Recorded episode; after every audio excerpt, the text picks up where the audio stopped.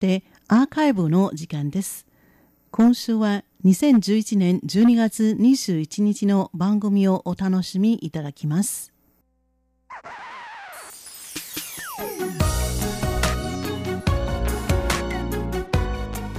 リスナーの皆様、いかがお過ごしでしょうか？ようこそティールーム A の時間です。この時間では台湾の今に関する様々な話題をご紹介します。今週のお相手はいっちゃんです。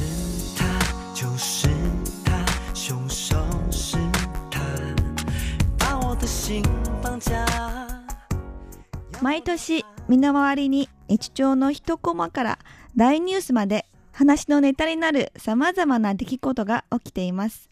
その様々な出来事が時に話題を呼び、社会現象となります。今年も例外なく大ブームを起こしたニュースがいくつかありました。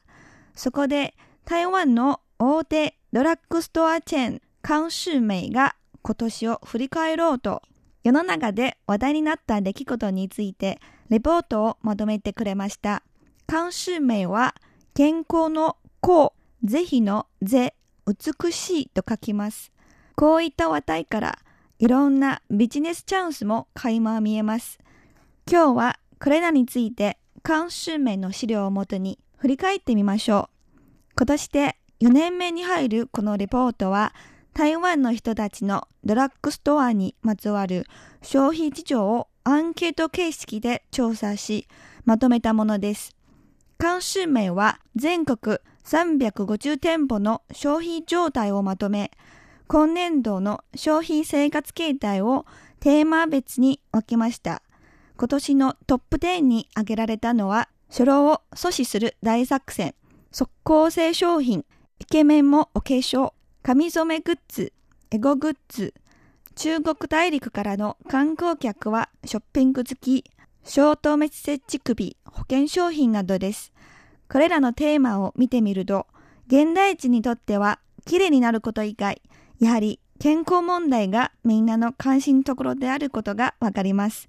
では、このトップ10からいくつかを取り上げて紹介したいと思います。まずは、初老を阻止する大作戦。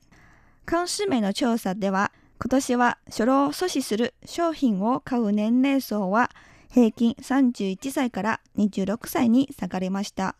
5歳も下がっていますよね。これは最近、台湾で高視聴率を上げたテレビドラマ、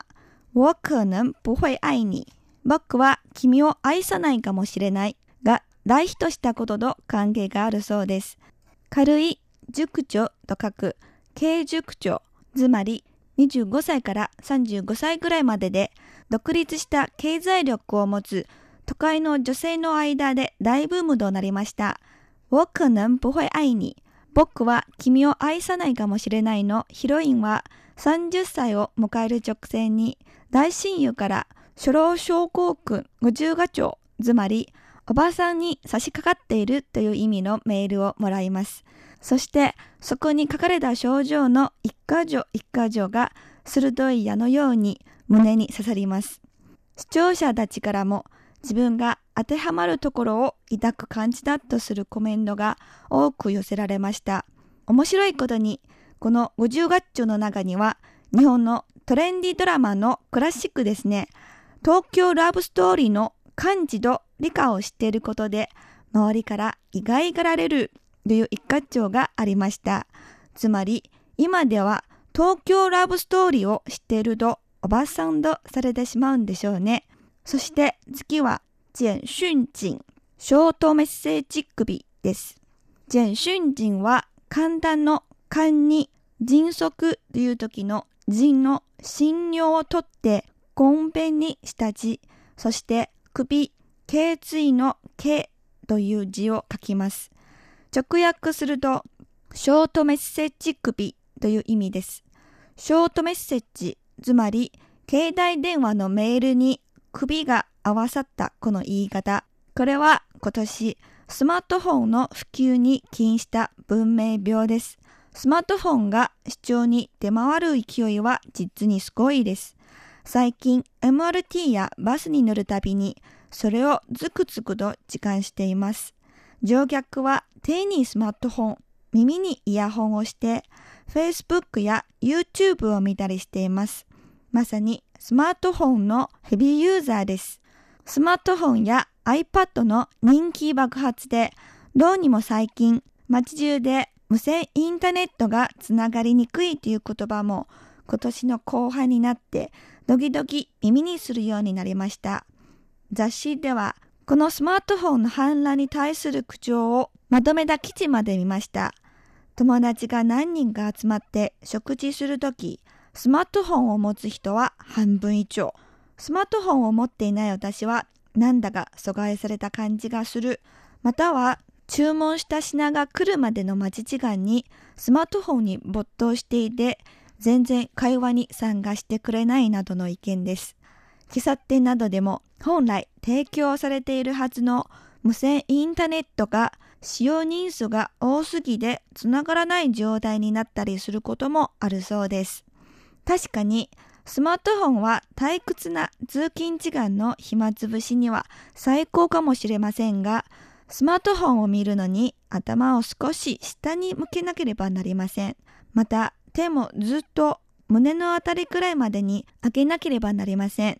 それを長時間続けることで首の付け根あたりから肩にかけて凝ってしまう。それがつまり、ショートメッセージ首という名前になったわけです。